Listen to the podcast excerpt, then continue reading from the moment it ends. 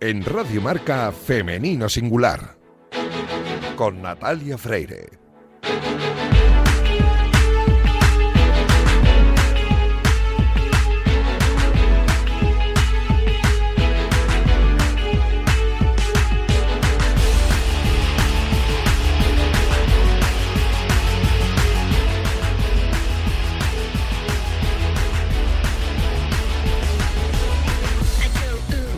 Buenos días y bienvenidos a Femenino Singular, el programa que escucháis ahora mismo en la sintonía de Radio Marca. A los mandos técnicos me acompaña Javier Fernández, que ya está haciendo que todo suene a la perfección. Y comenzamos el programa número 207 con toda la intención de dar espacio y voz a las mujeres de nuestro deporte. Poco a poco vamos avanzando hacia la igualdad, pero aún queda camino por recorrer y queremos hacerlo con vosotros.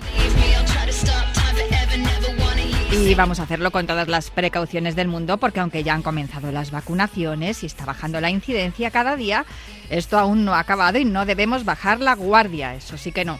Así que como siempre recomendamos paciencia, prudencia y respeto a las normas y recordad que estamos juntos en esto y no unos contra otros.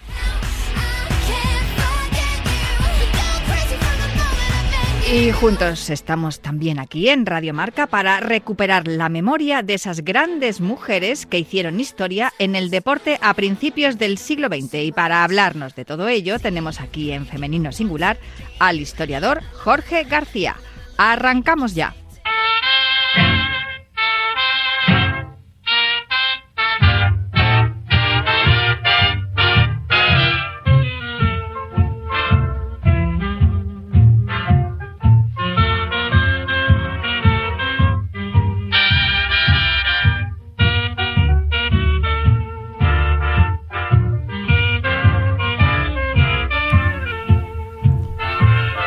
Pues aquí está sonando Benny Goodman y aquí está Jorge García para hablarnos un sábado más aquí en Femenino Singular de una de las mujeres que hicieron historia y que fueron pioneras en el deporte eh, a principios del siglo XX. Un siglo que fue revolucionario en muchos sentidos y también en el, en el sentido de que la mujer empezó a ocupar espacio en la sociedad y una de las herramientas para ello fue, sin duda, el deporte. Muy buenos días, Jorge, ¿cómo estás? Hola Natalia, ¿qué tal?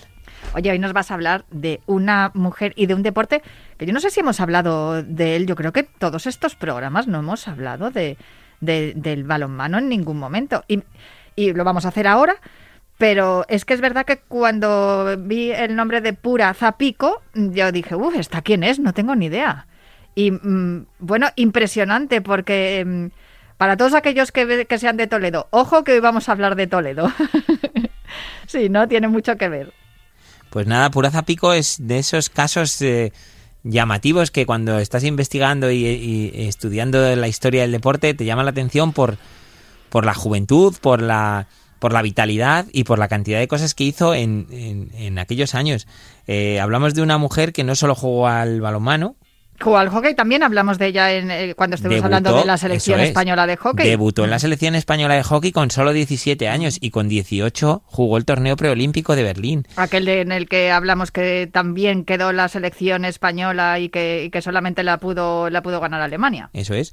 Y, y es que el caso de Puraza Pico... Y no bueno, las tengo yo todas conmigo, ¿eh? que Alemania fuera legal esa victoria, ¿eh? porque eh, tened Sí, en hombre, cuenta sí. que, claro, sí, no, sí, sí, tú dices que sí, porque Yo creo pero que sí. eh, estaba Hitler en el poder y se estaba jugando en Alemania el torneo, pues igual eh, un poco le favorecieron los árbitros, no sé, ¿eh? pienso yo. Ah, es, pero es un pensamiento mío propio, particular. El caso es que, digamos que Pura no fue la, la introductora del balonmano en España. No, no lo fue, no lo fue. Eh, porque esto em- empezó en, en Toledo eh, mucho antes, pero eh, ella tenía 12 años mm, eh, cuando, cuando, Cuando llega a empezó. Madrid, Sí, sí. y cuando, pero cuando empezó a, a disputarse el balonmano en España, pero sí fue una de las, de las pioneras cuando bien viene a Madrid, como tú dices, y empieza a disputar este, o sea, a practicar este deporte a nivel universitario. Sí. ¿Qué importancia en las escuelas, mm, las universidades, Vital. los lugares En de el Madrid de los años 30, vital. pero muchas veces lo decimos, es que el deporte forma parte de la cultura y de la educación, es fundamental. O sea, Sí. Pues mira, en el caso del balonmano, el balonmano se jugaba el primer partido en Toledo, como bien has Ah. dicho. En el año 30, la Junta Central, uy, la, la Escuela Central de Educación Física organiza los primeros partidos ahí en el ámbito militar. Y bueno, ¿qué pasa? Que esto llega a las escuelas eh, y a las, eh, y a las universidades y a los institutos en Madrid en el año 33, eh, Pura Zapico en aquel entonces pertenecía al Instituto Velázquez. Hmm. Eh, ella formaba parte de allí de pues eh, lo que entonces se llamaba bachiller, estaba allí con 12, 13, 14 años y es una de las primeras participantes en los primeros campeonatos regionales que se hacen en Madrid. El balonmano entonces solo lo practicaban mujeres. Eh, se jugaba en campos de arena y en terrenos de juego como los del campo de fútbol. Entonces el balonmano se jugaba a 11. Sí, sí. O sea, era totalmente distinto al balonmano sala de ahora de 7 y tal. Entonces, en aquella época, bueno, pues surgen los primeros campeonatos solo en el ámbito femenino y solo en el ámbito escolar. Y Pura Zapico es una de las primeras. Eh, tiene un nivel espectacular. Hasta y- que la ficha el Madrid y todo. Claro, de hecho, eso es lo que te iba a contar. El Real Madrid, que entonces no era Entonces real. era Madrid, no era Real. Pero ¿qué sucede? Que esta competición gusta tanto, el balonmano a 11, que ya no solo se juega en, en institutos. Se organiza eh, los primeros campeonatos eh, de, de Madrid, de Castilla entonces llamado, ya a nivel de clubes. Entonces surgen equipos pues importantes como el Madrid, el Nacional, bueno, el Club Femenino de Deportes que hubo en Madrid, que hablaremos otro día de él. Y en estos campeonatos, eh, Pura Zapico probablemente se convierte como medio centro organizadora en una de las jugadoras más importantes. Tenía ese mismo puesto en hockey, era una jugadora eh, con una visión de juego bastante grande, bastante buena, y, lleva sus conocimientos y su nivel, los lleva al balonmano también. ¿Qué sucede? Pues que al final la acaban nombrando mejor jugadora del, torneo y aunque no es una competición a nivel nacional, pero sí que eh, como solo se jugaba entonces en Madrid, pues siempre la pongo como la figura más importante del balonmano de aquellos años. Hablamos muchas veces de las familias de las deportistas. En el 18 de julio del 36 se estalla la guerra civil. A ella le pilla en Cádiz junto a su familia, que es donde estaba su padre destinado, que era militar. Sí. Y, y Pura y su familia pues se quedan eh, confinados, mira, una palabrita que hemos eh, utilizado últimamente mucho, y sometidos a, a especial vigilancia por las tropas nacionales de Medina, en Medina Sidonia. Y además es que, mm, eh, bueno, pues detienen a su padre y, y le, le fusilan, ¿no? Sí, su padre era militar de, pues, de, de corte republicano, tampoco era muy...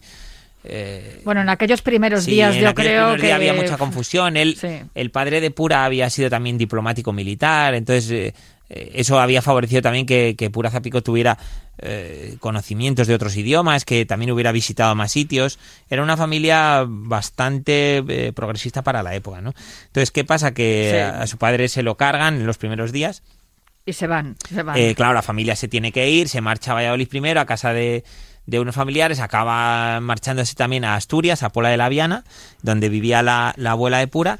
Y bueno, pues, eh, ¿qué, qué hace Pura en aquellos años? Ella, eh, como pertenece a Auxilio Social, como la mayoría de las mujeres en el año 37, lo que consigue es que a través del deporte, en este caso de lo que ella ha practicado, que es el balonmano, eh, enfoca, digamos, como, como todo el ocio de, de aquellos difíciles años de la guerra, para que las mujeres de, de Pola de la Viana y de todos los alrededores practiquen el balonmano como un, un modo o como una manera de, de vivir el deporte y de, y de vivir pues esos angustiosos eh, años. Llegó hasta tener un grupo de 30 mujeres Eso para es. competir en los campeonatos de España durante los años 40. Y además es que de allí, precisamente de Pola de la Viana, salió Luisa Álvarez, que, que con el tiempo se convirtió en una deportista de leyenda de, de este deporte. Pues sí, en- eh, lo que consigue Pura Zapico es transmitir todos los valores que ella había conseguido en, en, la, en el Madrid de los años 30, los lleva hasta un pequeño pueblo de Asturias, empieza a formar a jugadoras y en, en ese año, pues tú lo has dicho, 30 mujeres eh, que de un nivel pues eh, bastante bueno, que aunque ella no lo vio, porque ella ya luego se exilió y estuvo fuera de España, pero fueron las mujeres que ganaron los, los siguientes campeonatos que se celebraron de balonmano ya en los años 40, ya la modalidad nueva, ya la que conocemos a día de hoy de, de siete. Sí, porque además ella incluso, eh, digamos que participó en los primeros reglamentos por parte de la Escuela Central Sí. de Educación Física de Toledo, que fue donde se hicieron las bases del balonmano.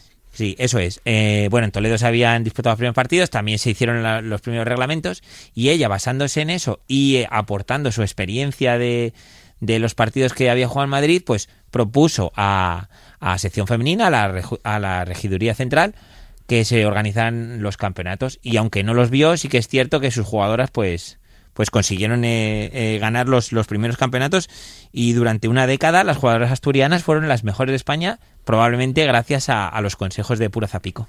Pura, además, eh, bueno, tuvo que irse de, España antes de que acabara la guerra, porque ya veía cómo iba a ser su, cómo iba a ser el desenlace, y además es que su marido, Antonio que era un republicano convencido que había luchado también durante los años de la guerra civil, y cuando se fueron a París, allí se casaron, luego se marcharon a Londres. Eh, y, y, al final ella incluso estuvo trabajando también para la BBC como traductora, aunque practicaba tenis y golf de forma de forma eh, aficionada, pero bien es cierto que siempre fue una mujer, ah, digamos... Eh, muy aventurera. Sí, porque estuvo trabajando en una naviera, ¿no? En estuvo en el Amazonas también, haciendo varias rutas. Eh, fue una mujer muy avanzada a su tiempo y, ya te digo, y siempre con ganas de descubrir cosas nuevas y de, y de sobre todo de enseñar las cosas que, que, de transmitir los valores y los conocimientos que ella tenía al, al resto de la sociedad, sí, sí. Desde luego, pues eh, una sorpresa para mí pura Zápico, me ha gustado mucho y además me ha gustado mucho hablar de, de, balonmano y de su origen en Toledo. Un saludo para todos los amigos de Toledo, Escarabajano, que es de Toledo. Pues muchísimas gracias, Jorge, el sábado que viene más. Eso es, hasta luego. a mí no me hace falta estrella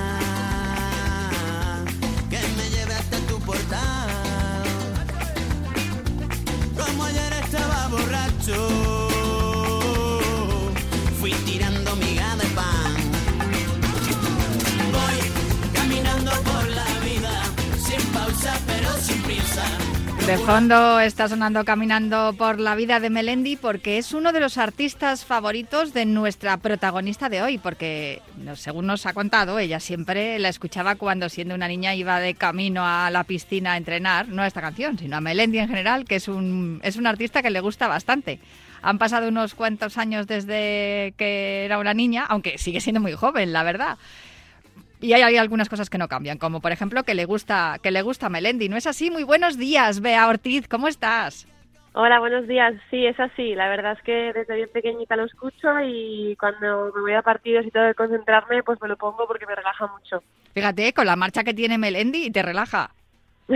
sí, porque suelta tensión son canciones tan antiguas, sí, al final son canciones tan antiguas que, que no me dejan pensar en otra cosa y en eso también no es que me relajen, sino que me, que me hacen centrarme en lo que en lo que toca.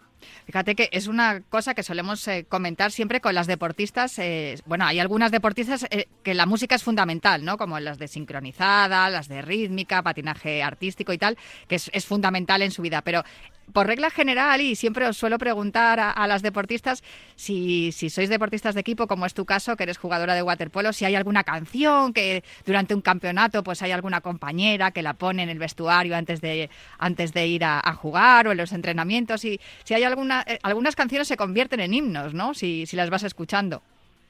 Sí, bueno, la verdad es que no tenemos ninguna canción así en especial, pero sí que es verdad que, que al equipo en general nos gusta bastante ya solo entrenar con música o cuando nos estamos cambiando en el vestuario, nos gusta poner música o en el gimnasio, cuando, cuando estamos en el gimnasio también ponemos mucho. Eh, nos, nos anima, ¿no? Es música que nos anima. Sí que es verdad que no tenemos ninguna en especial, nos gustan bastante todo tipo de música, sobre todo que sea, que sea animada pero nos gusta mucho ponerlo en diferentes sitios, lo que no te podría decir uno en especial. Tú que eres jugadora de dos equipos, porque claro, te conocemos fundamentalmente por la selección española, porque debutaste además con la selección en 2013, ya llevas unos cuantos añitos eh, en la selección, pero también eres jugadora del Club de Natación Tarrasa. Claro, tienes dos equipos ahora más que nunca, ¿no? Según creo. Sí, bueno, la verdad es que sí, al final es un año muy importante con la selección eh, ya que tenemos los Juegos Olímpicos aquí a la vuelta de la esquina, pero sí que es cierto que también, bueno, al final tenemos nuestra liga con el club y también es bastante importante y tenemos muchos objetivos, está claro. Oye, ahora que hablas de los Juegos Olímpicos, eh, ya están, justo esta semana además, hemos sabido cuáles son los grupos que va a haber en, Tokio. Estáis encuadradas, España está encuadrada en, en el grupo con Australia, Sudáfrica, Países Bajos y Canadá. Y en el grupo B están Rusia, China, Hungría, Estados Unidos y Japón. Uf, no sé yo qué decirte, ¿eh? No sé si al final hemos tenido suerte, no sé qué, habéis pensado en, en, la selección, si habéis sido afortunadas con el, con el sorteo. Bueno, al final sabíamos que Estados Unidos lo teníamos en el otro grupo, que es yo creo que la selección más potente. No nos iba a tocar en el mismo grupo porque éramos los dos cabeza de, de grupos, entonces nos iba a tocar en grupos distintos. Pero yo personalmente considero que, que son grupos bastante equilibrados. Los dos grupos tienen los mismos equipos potentes y, y creo que puede ser una competición bastante igualada y bastante bastante chula. Entre vuestros rivales, ¿hay alguna que os preocupe especialmente? ¿Australia, Sudáfrica, Países Bajos o Canadá? Bueno, a ver, yo creo que, que Holanda es una de las selecciones más potentes, entonces, eh, bueno, yo creo que es el partido que, que mejor tenemos que preparar. A ver, tenemos que prepararlos todos, está claro, pero para empezar, empezaremos para trabajaros los partidos de grupo y sobre todo creo que el más importante es, es ese. Oye, el último, bueno, vosotros estáis además en, en- como cabezas de serie porque sois las actuales campeonas de Europa, que por cierto, claro, fue el último gran éxito, ¿no? Que se pudo celebrar antes de que comenzara eh, la pandemia, que se declarara la pandemia mundial y tuvisteis que pasar el, el confinamiento como todo el mundo. Ese último gran éxito en el europeo de Budapest, que ya nos parece tan lejos, porque claro, fue en enero de 2020 y, y, claro, ha habido como una especie de paréntesis que claro, era el, el, europeo en 2020, venían los juegos en verano y al final ha pasado un año entero, no sé si, si, si estáis notando mucho, si hay una sensación eh, diferente o especial por el hecho de, que hayáis tenido que esperar un año entero para, para volver otra vez a prepararos para Tokio. Sí, a ver, creo que la verdad que creo que todos los deportistas y todos los equipos y todos de todos los deportes yo creo que todo esto lo han notado, ¿no? No solo a nivel físico, sino sobre todo a nivel psicológico. Creo que ha sido un año bastante complicado para todos.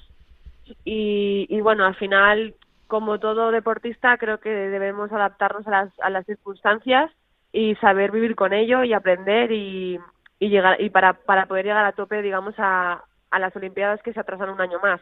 Sí que es verdad que nosotros veníamos de ganar, como bien dices, el oro europeo en, en enero y estábamos muy fuertes, estábamos estábamos muy bien de tono físicamente, estábamos muy muy concentradas y teníamos muchas ganas de que se de que se hubiera jugado ese mismo año para poder seguir en la, línea. Al final no pudo ser, pero bueno, yo creo que nuestros entrenadores y nuestros preparadores físicos nos pondrán a tono para llegar a la misma con la misma el mismo tono físico que nos que nos hicieron llegar en enero. Eso lo habéis notado, habéis perdido. O sea, tú, tú has notado que, que con los meses de, de, confinamiento y ahora con el, el, retorno a los entrenamientos y a la competición, estáis notando que, que, no estabais en el mismo punto en el que estabais justo en, en enero de 2020, justo cuando fuisteis campeonas de Europa.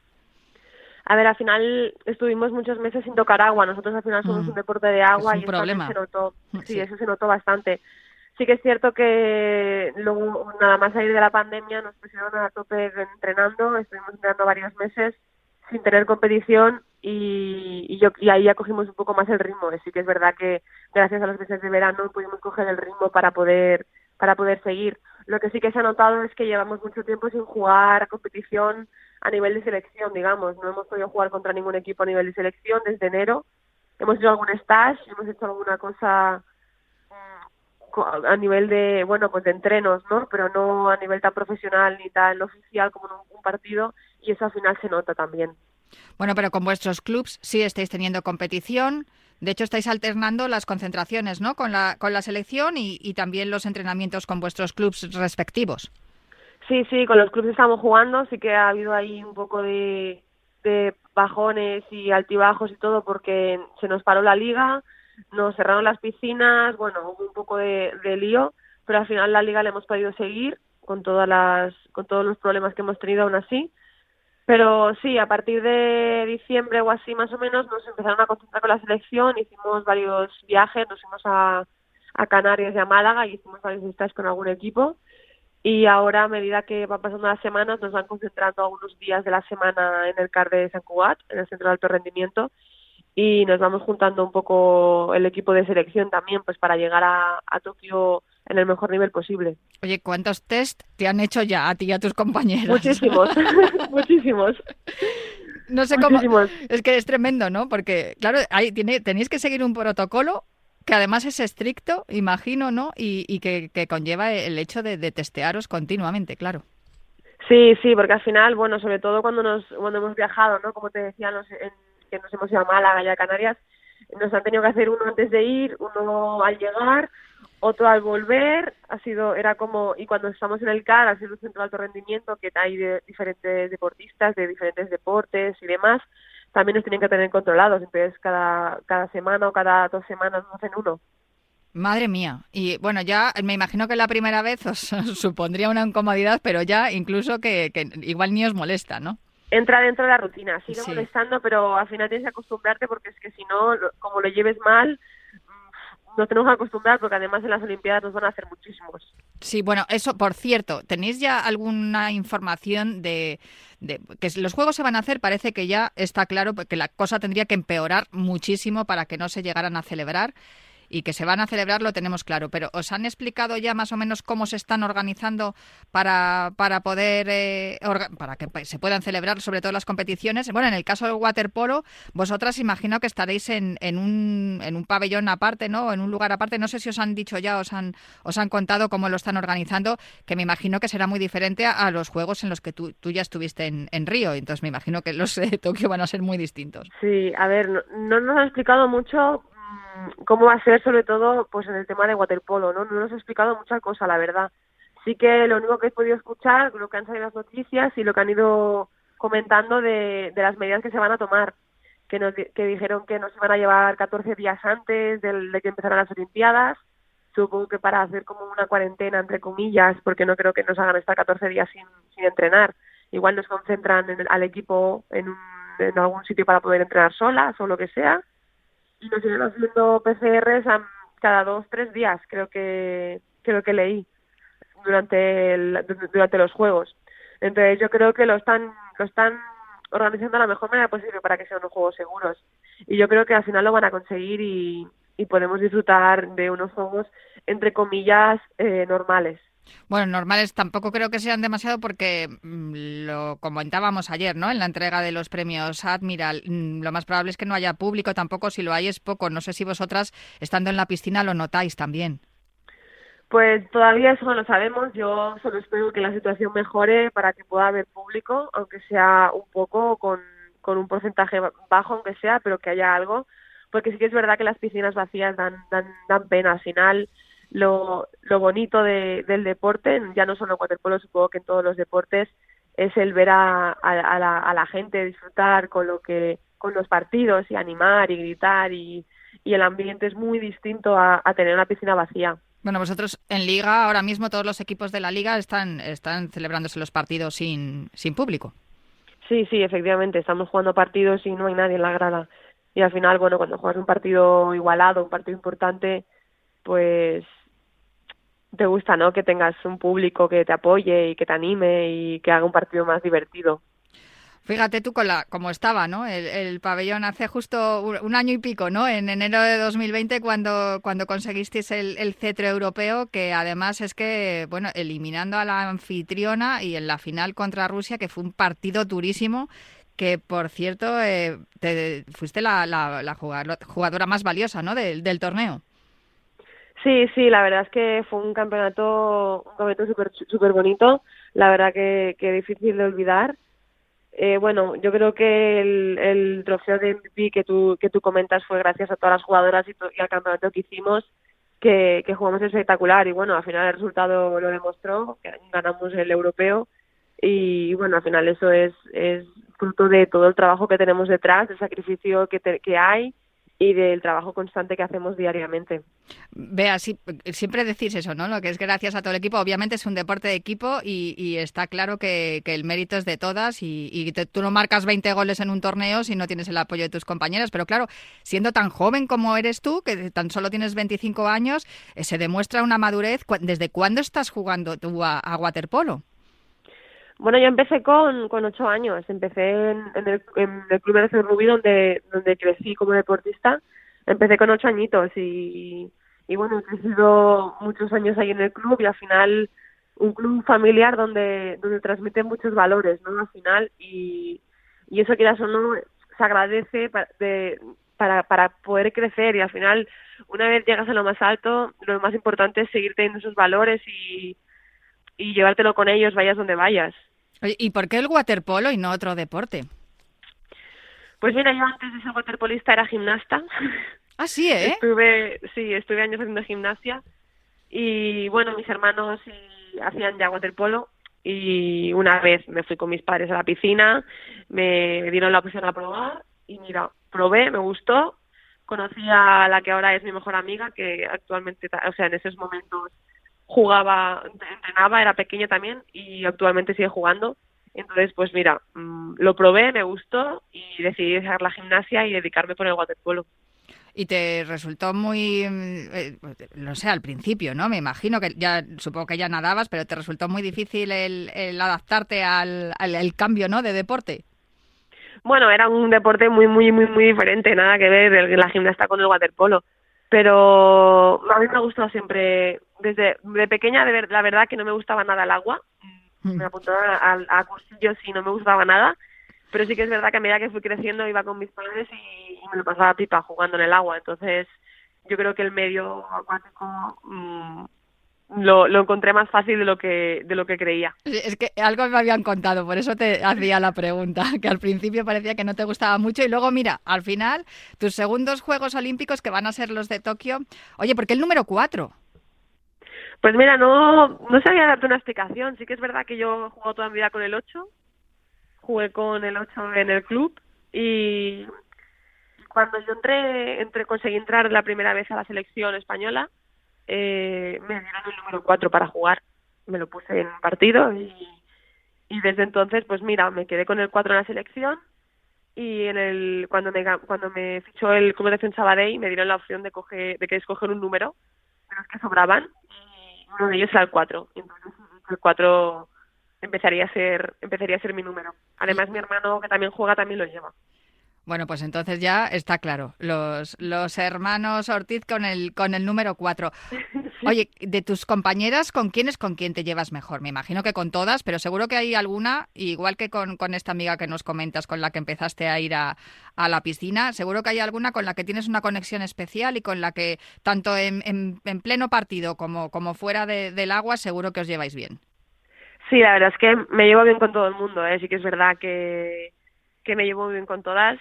Eh, bueno, en, en el club me llevo muy bien con, con Sandra Domena, por ejemplo, que es la portera del Tarrasa y también es de la selección, es la- está convo- eh, sale en las convocatorias muchas veces. Y Paola Leitón, Goya de, también del Tarrasa y del y del y de la selección española Sí. y luego con Laura Laura Ester, Marta Bach, Laura Ester del Sabadell y Mati Ortiz del Sabadell también, Marta Bach del Mataró, bueno, son jugadoras que he jugado muchos años con ellas en la selección, con Mati y Laura, por ejemplo, las, estuve en Sabadell cuando me ficharon y bueno, al final son amistades que vas haciendo a lo largo de tu del camino, ¿no? De, de la carrera deportiva y que eso al final es muy bonito. Oye, vean, la selección de waterpolo es posiblemente una de las selecciones que más eh, medallas, ¿no? Que, que mejor palmarés tiene.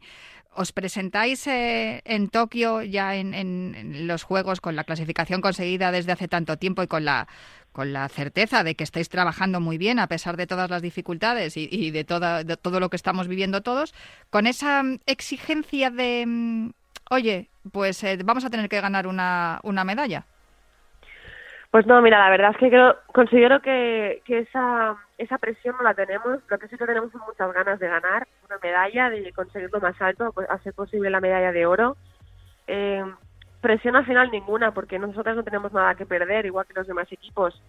Creo que la presión la debe tener, por ejemplo, Estados Unidos, que es la selección que siempre lo ha ganado todo, que es campeona olímpica, es campeona mundial. es- Sí que es verdad que España tiene un gran palmarés y la gente espera mucho de nosotros, está claro pero los Juegos Olímpicos nunca han sido un campeonato fácil y al final todo va partido a partido, no cada partido es un mundo y no sabemos lo que lo que puede pasar. Pues Bea Ortiz, muchísimas gracias por hablar esta mañana con nosotros aquí en Femenino Singular. Muchas felicidades también por el premio Admiral que has ganado, porque además la votación fue popular, fue una votación de, todos los internautas y eso tiene mucho, mucho valor, que, que te vote la gente, que os conozcan y eso también es nuestro, nuestra misión, que se os conozca cada vez más a todas las mujeres que hacéis tan grande nuestro deporte. Muchas felicidades y que vaya muy bien to- todo el camino y que también vaya muy bien en Tokio. Espero que podamos volver a hablar. Muchísimas gracias, lo espero. Un abrazo fuerte, Bea. Pues una maravilla, ir conociendo a nuestras deportistas, ir eh, sabiendo cada vez más de ellas y poder compartirlo con todos vosotros que estáis al otro lado del, del receptor en Radio Marca. Yo me tengo que marchar ya, pero os dejo con otra jornada apasionante de deporte y os recuerdo que vuelvo el próximo sábado para seguir hablando en Femenino Singular.